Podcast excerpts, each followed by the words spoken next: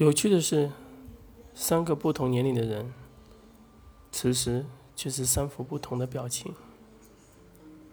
小女孩这个时候，脸上洋溢的是笑容；青年女子脸上却更像恶毒。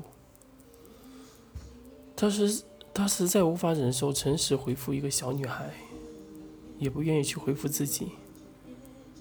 嫉妒心已经让她开始扭曲。至于那残留的魂魄的老者，更是吹胡子瞪眼，好像在表达：若非收人所托，必然不会留此残念在此。没想到这一小子还如此不懂世故，气得他这时残魂都若隐若现。最后残魂嗨了一声，也不再多言。化为了一片极小极小透明的羽毛，轻轻地飞向了城市。直到这一小片透明的羽毛进入了城市背后右肩膀处时，真是下意识的感觉一阵剧烈的疼痛袭来。后背曾经被宰相无影所斩的右翅膀伤口处，也因为这一小片透明的羽毛而快速的融合。陈实开始大叫，双膝跪于地上。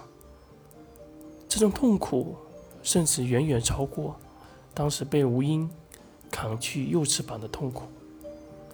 只见此时背后右翅膀的伤口处，连带着右手，也随着翅膀透明的羽毛的进入而极度的融合。原先被大神士烧伤的右手。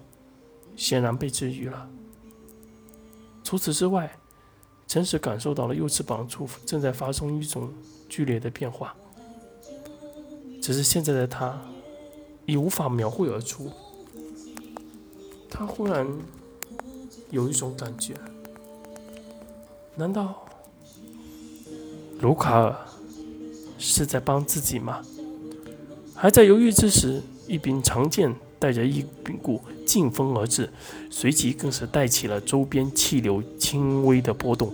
陈实感受到了波动的那一刻，快速的闪开，一个转身而过，躲开长剑的攻击。他不想与人动手，也不想在此处耗费时间，便拱了拱手，准备离去。只是陈实想走，这名手持长剑的男子却未必愿意。常见已然直指离去的城市。